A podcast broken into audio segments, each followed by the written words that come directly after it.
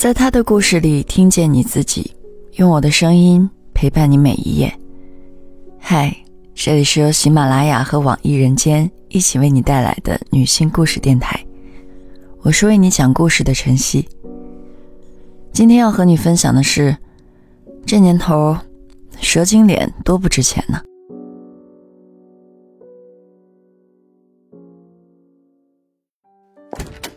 我看着眼前这个姑娘尖尖的脸，说自己也想有个下巴。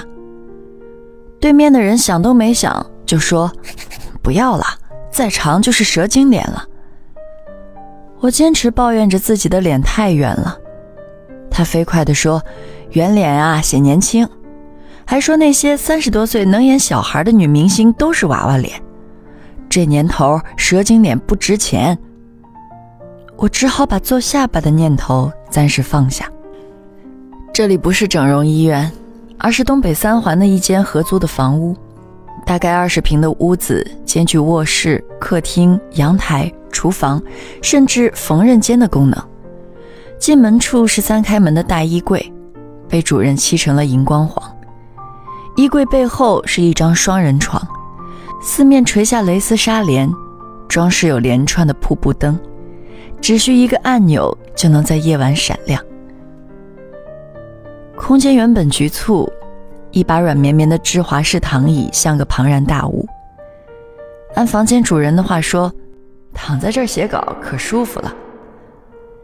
他把一只手搭在椅背上，身旁壁柜里摆放着水晶球、圣诞树、永生花环，还有一幅以时尚活动为背景的主人照片。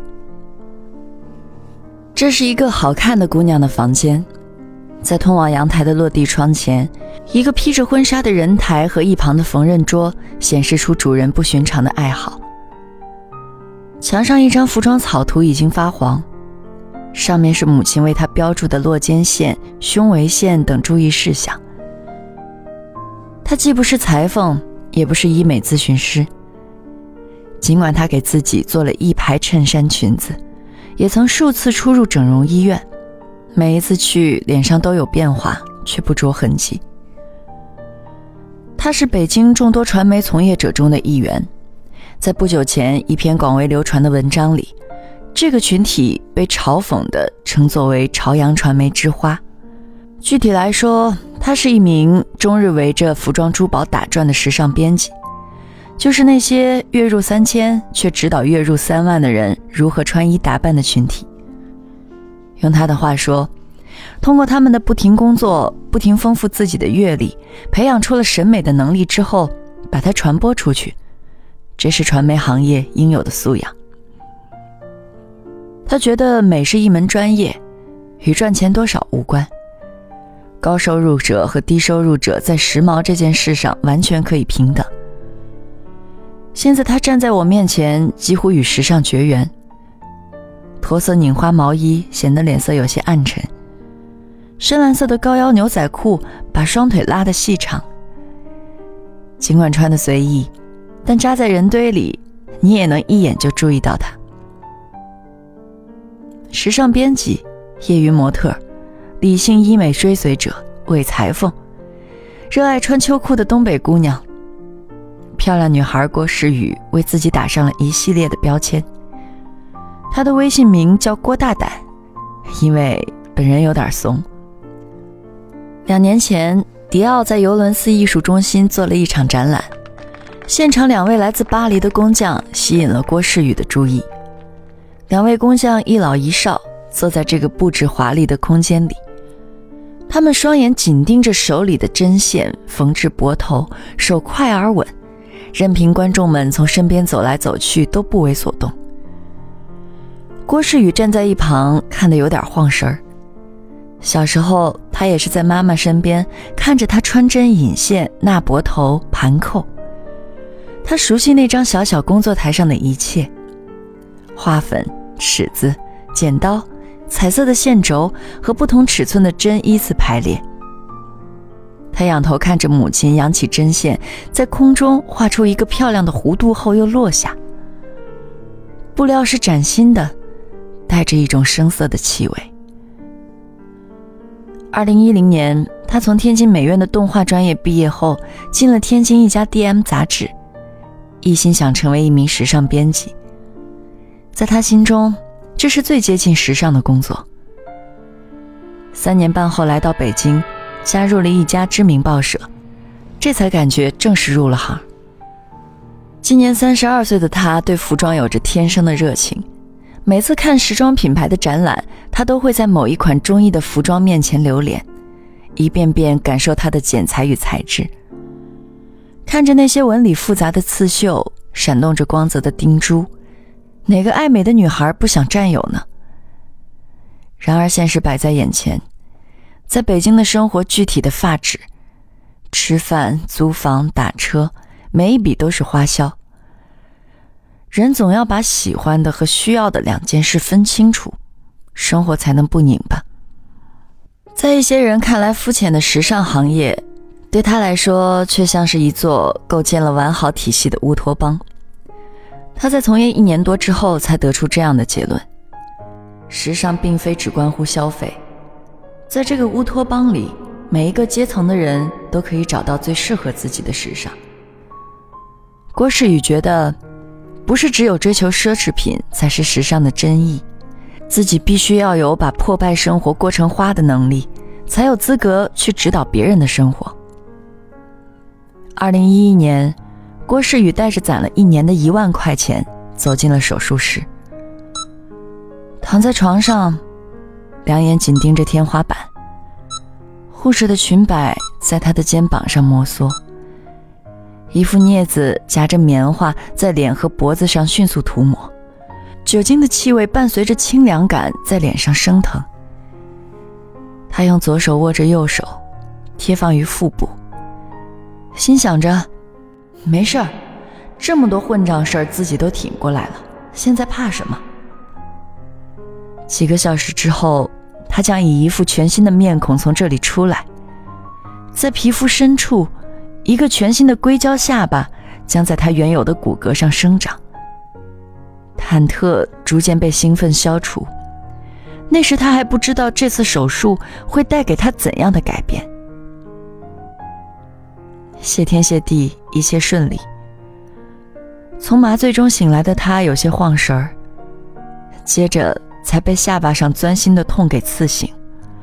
这种疼痛感一直伴随了半年，才慢慢消散。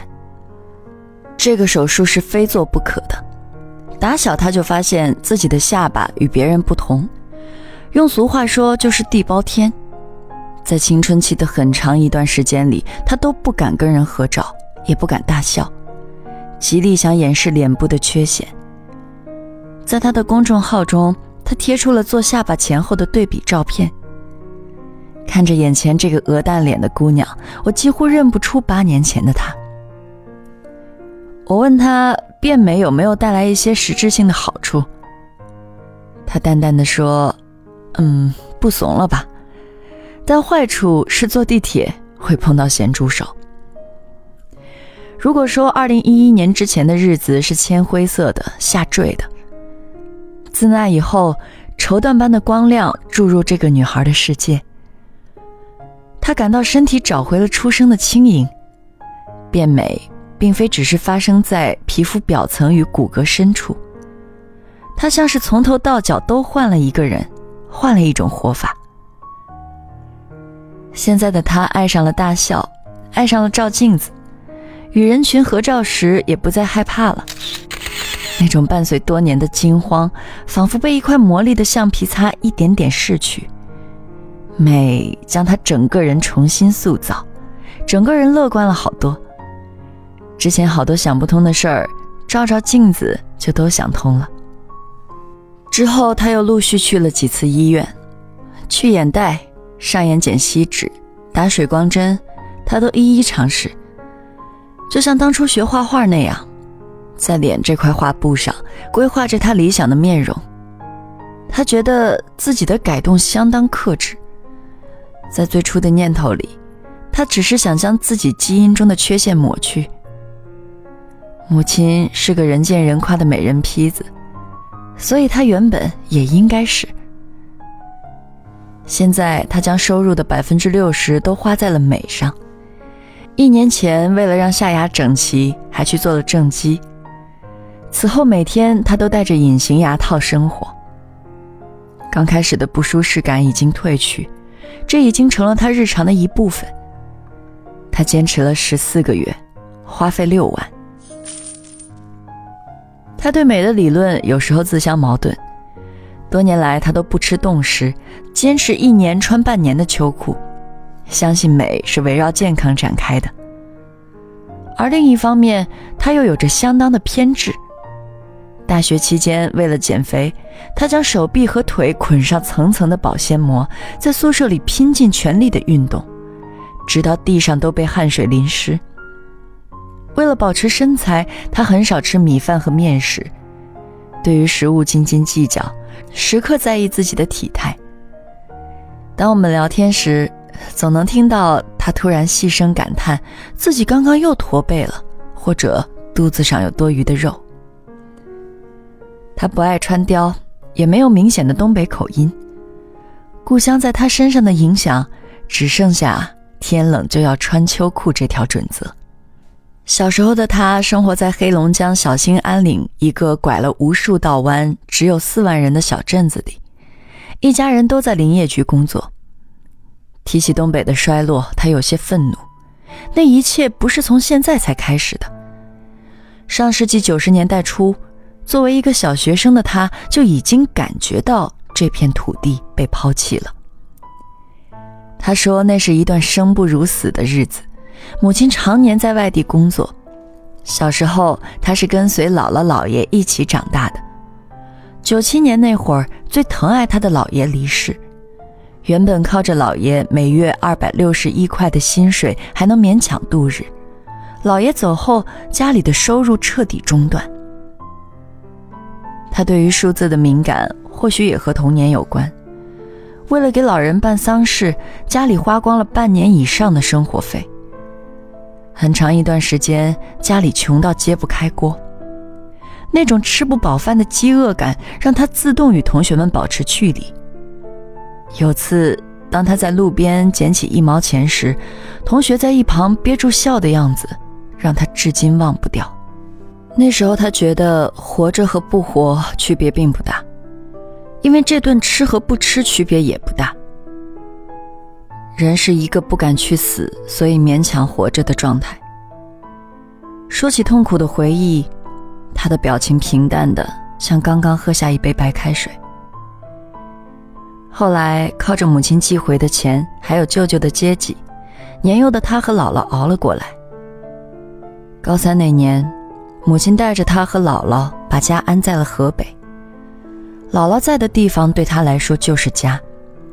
十一年来，不管学习和工作多忙，每个月他都要回家一趟。火车票攒了好几副扑克牌。从当年三十五块钱的绿皮火车。到如今八十七块五的动车，坐火车的旅程与愉悦无关。吵闹的车厢里充斥着各色人群。窗外华北平原的景致也始终刻板。唯一让他感到宽慰的是，家人就在目的地的那头。真正觉得生活美好是这几年的事儿。那些深夜里，心脏被一阵阵揪紧的记忆全被火焰扑灭。痛苦被连根拔起，火光烧出个天明。来北京三年半，他只搬过一次家，扛着几柜子的衣服和缝纫机，从宋家庄来了东北三环的太阳宫一带。他提醒我不要住在南城，在那边的时候，有好几次他都发现，在小区里被人尾随，在早高峰地铁上遭遇咸猪手。好不容易熬到一年房租到期。他果断搬走。现在这个小区紧挨着太阳宫地铁站，过个马路就来到了凯德茂。无论吃饭、逛街、看电影，这里都是首选。三十年前，这里还是一片农村，现在成为整个城市房价的一个缩影。郭世宇刚到北京时，这里房价三万，现在已经十万多了。原本可以买个厕所。现在连块地砖都买不起了。他常常自嘲，三十多岁了还跟人合租，身为时尚编辑，却连四大时装周都没去过。原来无论多么努力接近梦想，仍有那么多无法实现的愿望。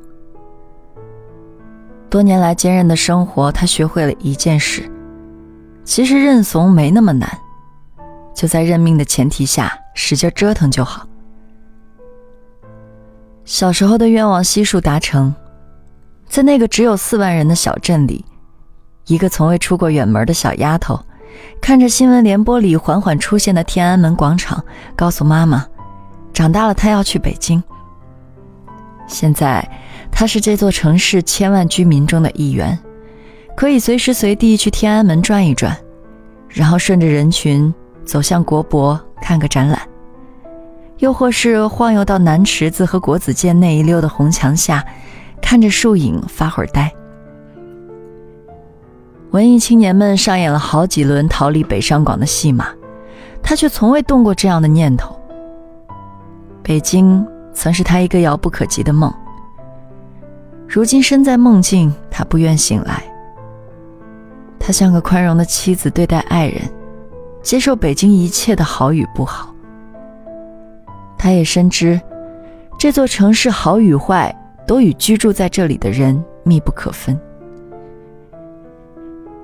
城市里突然出现的新鲜事，他不会错过。最近迷上的是共享单车。他从朝阳门沿着二环骑到东直门，一路上丁香花的香气都晃晃悠悠，风一吹就有花瓣散落。北京的可爱，是可以从杨絮和雾霾中突围的。再过几天，他即将出差，和往常一样，又要思念北京了。无数次飞机从半空降落到首都机场，他看着渐渐清晰的地面，念叨着：“自己终于回来了。”今天的故事就分享到这儿，感谢你的收听，欢迎在音频下方留下你的感受和故事，与千万姐妹共同成长，幸福相随。我是晨曦，下期见。